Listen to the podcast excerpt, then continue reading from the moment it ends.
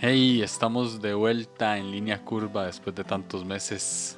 ¿Cómo están? Bienvenidos, bienvenidas. Es un privilegio para mí que ustedes estén escuchando este podcast. Eh, ha sido bastante inconstante y este episodio justamente va a hablar de, esto, un poco de, del porqué, de, de lo que es estar en incertidumbres, de lo que es sentirse sin ideas durante un tiempo. Entonces espero que que lo disfruten eh, después de tantos meses. Debo confesar que me tomó bastante trabajo volver a sentarme aquí a hablar delante de un micrófono para todos ustedes, pero, pero bueno, creo que la pasión eh, por hacer esto no, no, no ha muerto. Ha estado en stand-by, pero no ha muerto. Y espero que este sea un episodio de, de muchos, eh, con más constancia, con un poquito más de inspiración que antes. Y nada, gracias, gracias por estar acá. Gracias por, por haberle dado play a esto.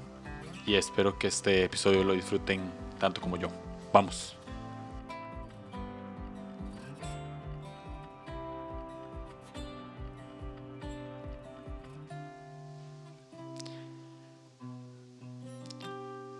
Sucedió que sentí que perdí la inspiración y me convertí en lo que siempre critiqué, ¿no? Como una persona que no encuentra nada de qué hablar. Tenía amigos que me decían, no, ma, es que no he vuelto a grabar podcast porque siento que no tengo nada que hablar. Y yo siempre les daba el mismo consejo, como, mae, vos tenés algo de qué hablar, tenés una vida, tenés historia, tenés cosas que te pasan en una semana, estoy seguro de que tenés algo de qué hablar, tenés una relación con Dios, estoy seguro de que tenés algo de qué hablar, pero me convertí en esa persona que, que estaba del otro lado escuchando el consejo era una persona que sentía que ya no tenía nada de qué hablar. Después de 147 o 145 episodios, no sé cuántos llevamos, pero después de tantos episodios dije, no, ya, no tengo nada que hablar. Entonces poco a poco me fui haciendo más inconstante. Línea Curva ha sido de los pocas, pocos proyectos en mi vida y pocas cosas en mi vida en los que he sido constante, he logrado ser constante y me frustraba mucho no poder sacar un episodio porque decía, Mae, al fin, después de 30 años, logré ser constante en algo y, y ahí lo dejé, no, lo dejé morir. Pero bueno, resulta que no estaba tan muerto, resultaba que sí se podía como resucitar y voy a contarles un poquito de mi experiencia de cómo hice para retomar esto, qué cosas tuvieron que pasar también para que pudiera retomar esto. Eh, durante tanto tiempo he admirado a gente que hace podcast constantemente, ¿no? Como Leo Lozano, como Yesenia Hansen, que semanas, semana tras semana se sientan delante de la computadora y graban y suben y, cuando frenan pues avisan que van a frenar, ¿no? Lo hacen de una manera justificada, no como, no como yo que nada más simplemente decidí dejar de grabar. Eh, me cuesta perdonarme eso, aunque, aunque no lo crean, me cuesta. Este, pero jamás pensé, en serio, jamás pensé perder esta constancia. Y, y no es que me comparo con, con personas como Leo o Yesaya que además de que son grandes amigos, pues como podcasters nos llevan años luz a muchos que, que le hemos dado a esto. Eh, pero sí, definitivamente son una gran inspiración y, una gran inspiración para que yo me siente ahorita y, quiera seguir grabando, ¿no? Este, de verdad que si ellos están escuchando, un saludo grande a ambos, los mejores podcasters cristianos en español, definitivamente. Ahora, claramente, eh, algo que, que hizo que, que se frenara la línea curva durante un tiempo fue que vinieron como ciertos momentos turbios, ¿no? Eh, momentos muy personales eh, que me hicieron separarme un poco del podcast. Entre esos momentos estuvo como la, la operación que, que, ya hablé, este, que también me tuvo como ahí. Y, creo que en ese momento como en el que estuve tanto, tanto tiempo en casa descansando, como que me dejé ir, ¿no? Y eso pues fue un problema para el podcast eh, más adelante. Pero siendo honesto, desde creo que ya desde hace como un mes ya hubiese podido retomar esto fácil. Fácil. O sea, tuve ciertos problemas en mi vida, ciertas cosas normales que, que pasan, que es parte de crecer, pero, pero ya desde un mes para acá yo siento que ya me podía sentar y decir, bueno, que ya, ya podemos volver a grabar. Entonces, ¿qué, qué pasó? Eh, me di cuenta que no me estaba encontrando a mí mismo. Me di cuenta que no, no, no me hallaba, no, no, sabía dónde estaba, no, no, en, en mi ubicación en el mapa no tenía idea de dónde estaba. No encontraba respuestas de nada. Pensaba de, en algo que grabar, en algo que podía hablar, que podía compartir y no me llegaba nada. No tenía pues ni idea de qué mencionar acá, ¿no? O sea, hubo un momento tan raro en mi alma que, que dije, no, o sea, creo que tengo que volver a terapia.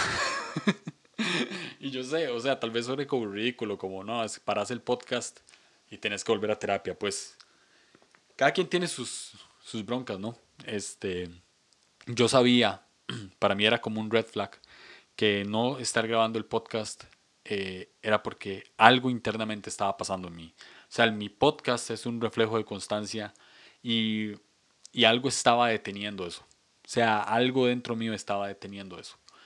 Hace como unos 5 o 6 años empecé a ir a terapia. Eh, poquito antes de casarme, literalmente por una advertencia de mi esposa que es si no vas a terapia, no nos casamos. tal vez, no sé si lo he contado antes, pero tal vez en un episodio pueda contar esa experiencia. Eh, tenía que resolver muchas cosas antes y, y empecé a ir a terapia hace como 5 o 6 años. Y dejé de asistir pues porque el psicólogo literalmente me dio de alta. Aquí ustedes no lo ven, pero estoy alzando comillas porque creo que uno nunca está en alta de terapia, ¿verdad?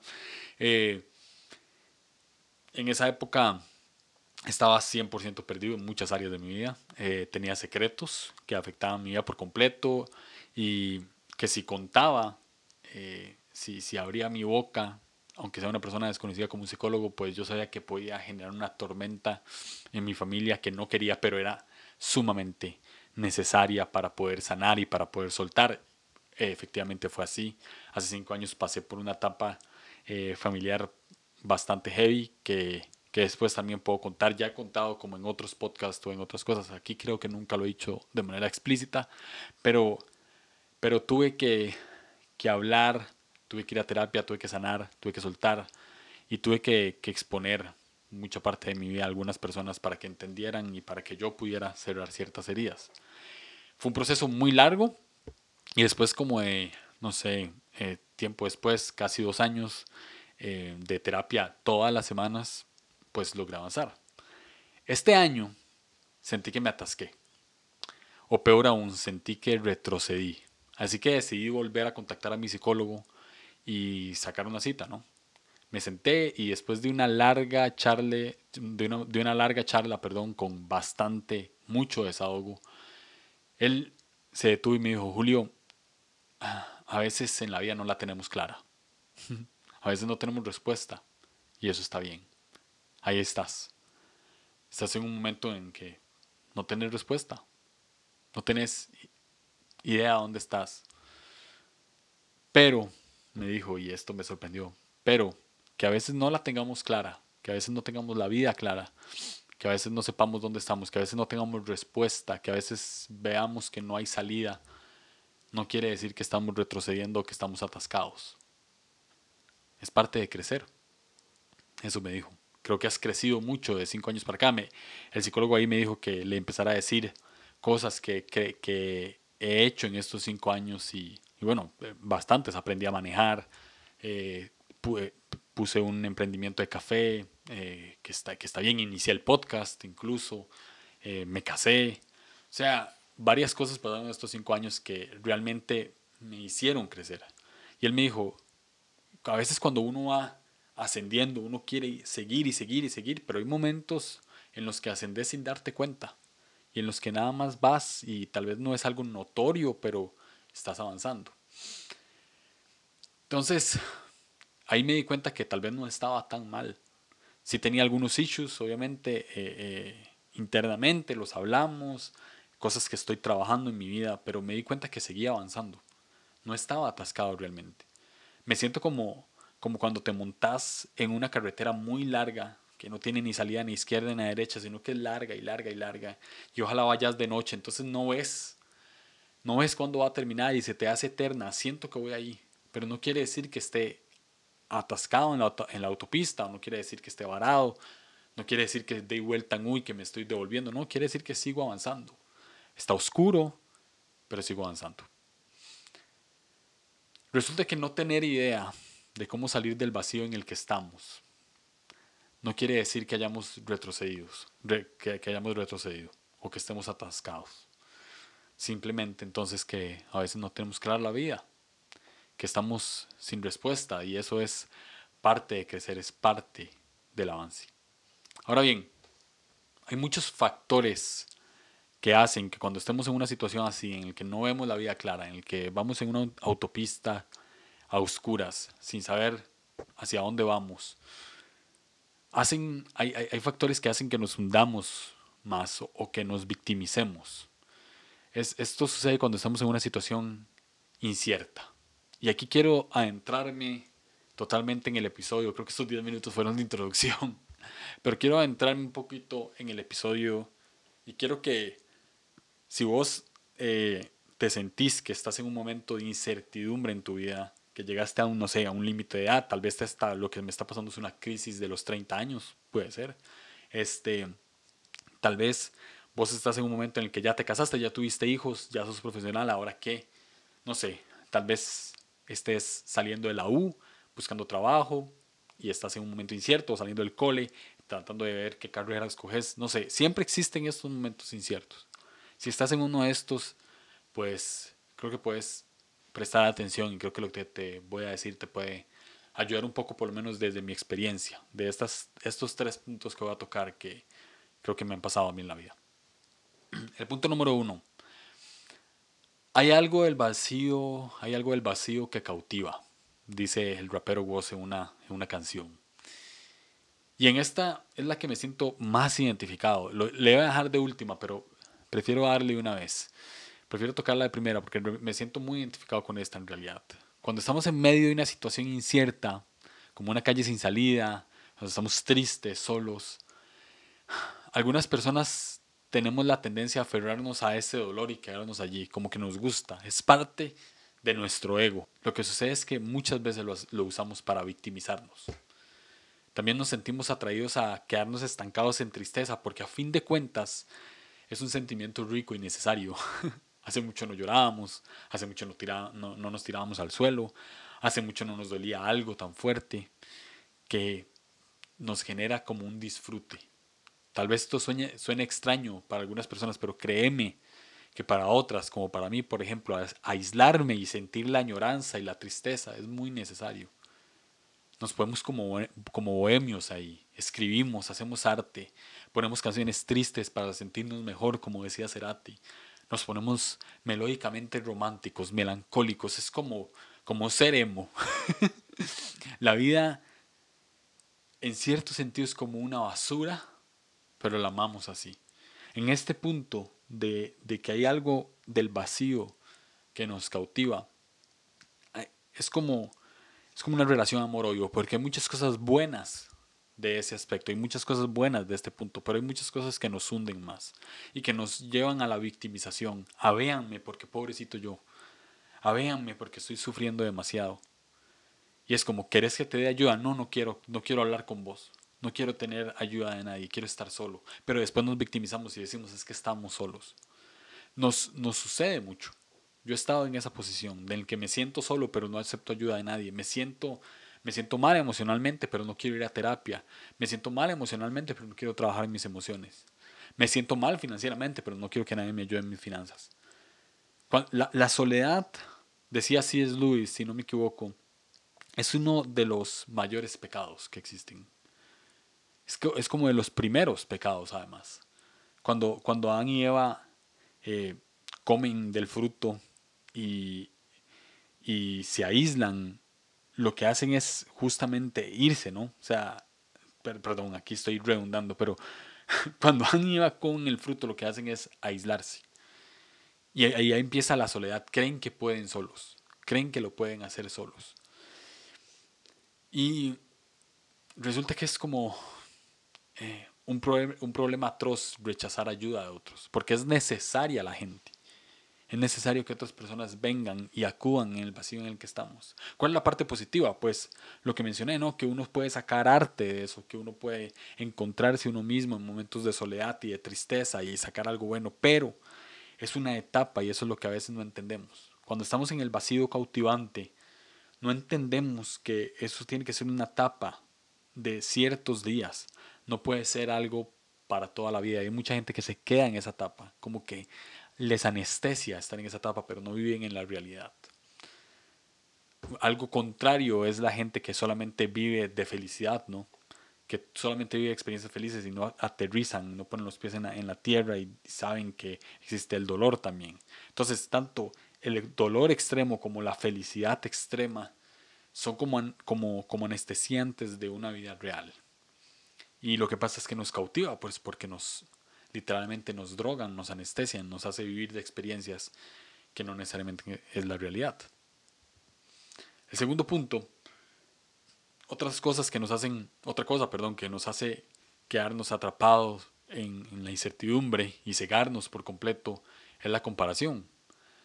Hay una banda que se llama Banda Los Chinos que tiene una canción que se llama Paranoia Pop, es una canción que me encanta. Esta canción habla de lo cool que es el influencer y, de reflejar ese estilo de vida perfecto a la sociedad. Aquí en Costa Rica se ve a corta escala también, como alguien que sube su vida perfecta, con su novio perfecto, con su perro perfecto, con su apartamento perfecto, con su trabajo perfecto. Y hace todo para que la gente lo la admire. A gran escala estarían las Kardashian, por ejemplo. Pero ¿de quién es la culpa realmente?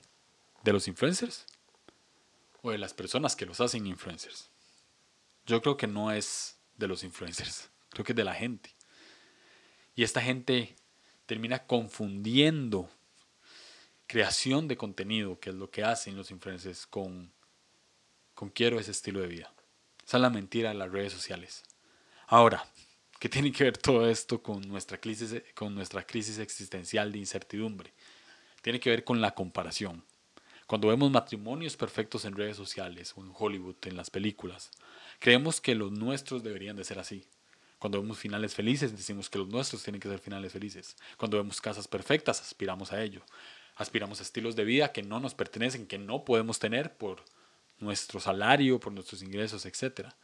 Literalmente he leído tweets que dicen eso y lo voy a leer literal y me perdonan ahí la, la grosería o la mala palabra, pero he leído literalmente como tal influencer, no sé, ponga el nombre que sea, me hace confirmar que mi vida es una completa mierda. He, leído eso mil veces en Twitter.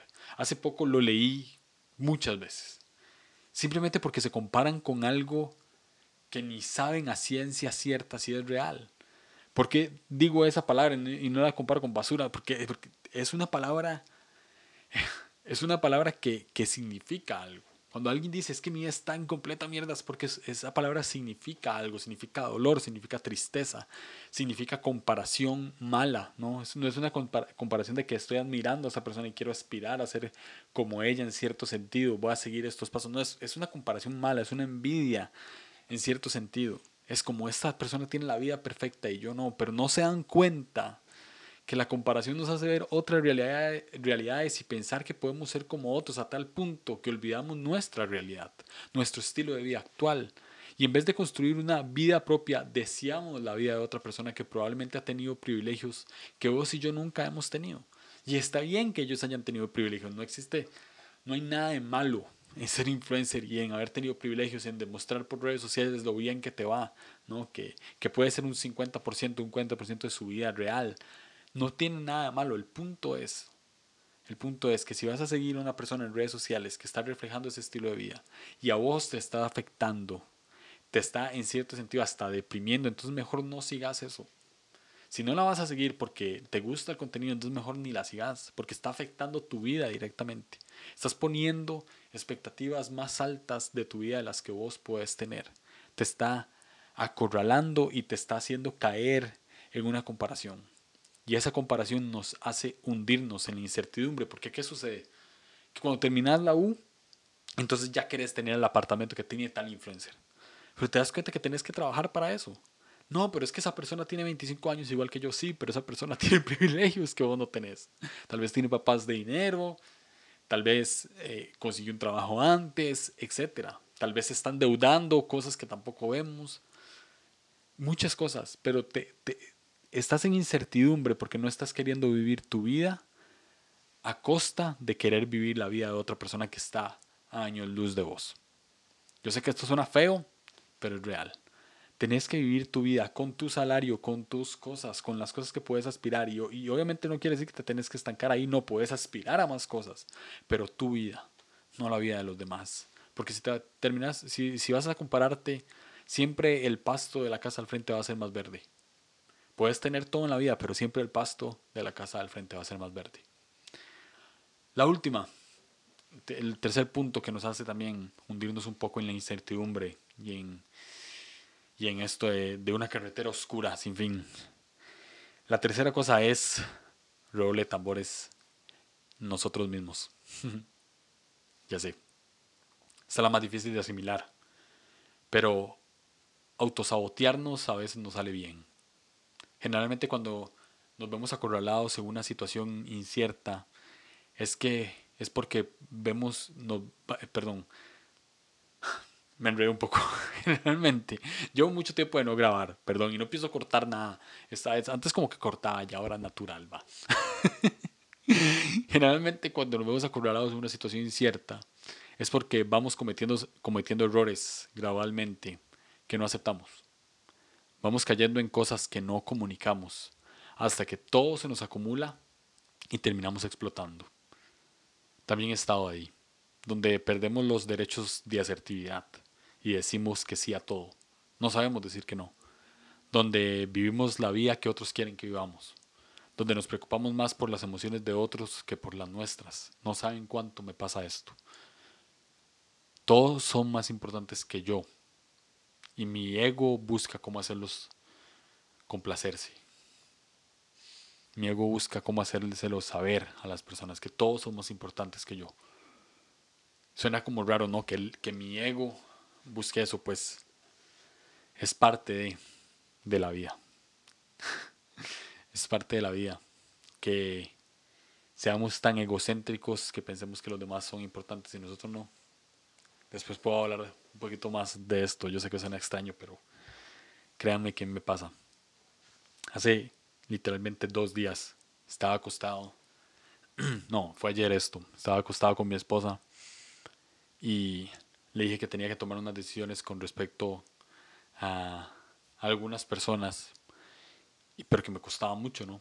Me costaba mucho porque eh, en cierto sentido son personas importantes en mi vida y, no quería como, como herirlas o lastimarlas, pero tenía que dejar ir muchas cosas. Y y entonces yo nada más empecé a decir, ¿verdad? O sea, como que empecé a decirle todo esto, yo no quiero terminar esta relación, no quiero hacer esto porque, porque me da miedo que esta persona eh, se sienta mal por esto, porque que esta persona piense esto de mí, o porque esta persona esto. Solamente pensé en las emociones de las personas. Y mi esposa me dijo, ¿y qué tal vos? ¿Qué tal tus emociones? ¿Qué pasaría con vos? Nunca pensé en eso. Y de hecho hasta el momento me cuesta descifrarlo porque es algo que tiene que ver con mi ego, porque mi, mi personalidad busca paz con todo el mundo. Y para mí me infla el ego saber que tengo relaciones sanas con todas las demás personas. Por eso las pongo de primero, antes que, que a mí mismo. Por eso es que tiene que ver con el ego. Y esto me, por supuesto que, que nos acorrala en incertidumbre. Me acorrala ahí porque, porque me, empiezo a pensar y a, y a ponerme ansioso en que en qué voy a hacer con qué pasa si, si me quedo sin amigos, qué pasa si, si, si me quedo sin, sin, relaciones, qué pasa si, si me quedo sin ciertos familiares. Y nos deja ahí como a la deriva y, y nos bloqueamos. Nos bloqueamos totalmente. Muchas veces nosotros mismos nos encerramos por nuestro ego y no queremos ver nada. No queremos escuchar a nadie. No queremos que nadie nos diga a la cara las cosas que hacemos mal, porque en nuestro estado no somos capaces de aceptar ningún tipo de consejo sin verlo como una crítica. Muchas veces nos encerramos ahí. Pelear contra nosotros mismos es la batalla del siglo siempre. Y generalmente nunca ganamos. siempre necesitamos de otras personas que nos hagan ver lo que otros no ven. Lo que nosotros no vemos, perdón. Solo nunca podemos pero somos lo suficientemente orgullosos para no reconocerlos. No entendemos que la manera en la que somos más fuertes es siendo 100% vulnerables. La manera en la que vos sos más fuerte es siendo 100% vulnerable.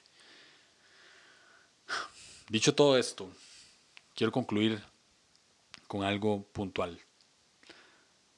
No tener idea de qué rayos pasa con nuestra vida no está del todo mal. Y es normal, es parte de crecer. No quiere decir que estás retrocediendo. Solo mira los últimos años de tu vida y pregúntate qué cosas has mejorado y cambiado. De seguro encontrarás algo. Como dije al inicio, solo vas en una línea curva muy larga que no sabes dónde termina. Y aunque se haga oscuro de vez en cuando, tenés la certeza de que va a amanecer. Y en medio de toda incertidumbre recordá que siempre habrá gracia y amor para vos y que hay gente cerca que quiere tenderte la mano. La victimización nunca nos saca del hueco, pero la vulnerabilidad y la honestidad pueden levantarnos en nuestros momentos más críticos. Tenemos que reconocer que muchas veces tenemos un problema de orgullo en medio de la incertidumbre, que no queremos que nadie más se nos acerque, que no queremos que nadie nos diga las cosas que, que tal vez estamos haciendo mal, que nadie nos aconseje. Creemos que lo podemos sobrellevar solos o con una o dos personas que no nos conocen lo suficiente. Yo estoy muy a favor de la terapia, muy a favor de la terapia. Pero hay cosas que mi esposa me dice que mi psicólogo no puede decirme porque no me conoce como ella me conoce a mí. Entonces, en resumen, paré línea curva porque me encontraba en un momento de bastante incertidumbre.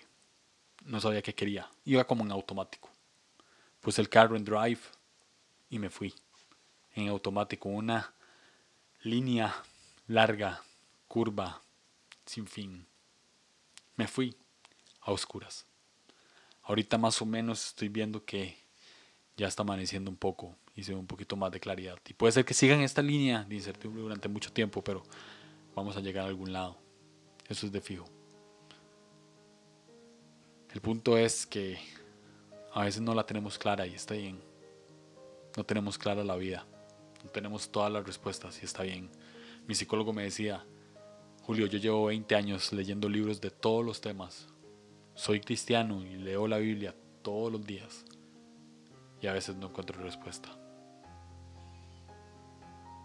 A veces creo que lo más sabio, en vez de buscar respuestas, es nada más seguir manejando en esa línea que nos lleva a algún destino aunque no lo podamos ver. En medio de cierta oscuridad. Entonces, este es el episodio de hoy. Espero que les haya gustado. Oficialmente esta es la quinta temporada, creo, sexta, no sé ya por cuál vamos, pero oficialmente es una temporada nueva. Espero verlos acá la próxima semana. Eh, no sé si voy a seguir sacando episodios los viernes, o eh, los jueves, perdón, en, en, la noche, puede ser. Este, si están escuchando viernes, si están escuchando jueves. Eh, pero les tengo los mantengo al tanto. Quiero volver a retomar el ritmo de grabar un episodio semanal el mismo día seguir generando esa confianza. Y si vos estás acá y ya es porque ya has escuchado Línea Curva antes, de verdad te lo agradezco montones por la fidelidad y, y por la confianza. Muchas gracias amigos, muchas gracias amigas y nos escuchamos pronto.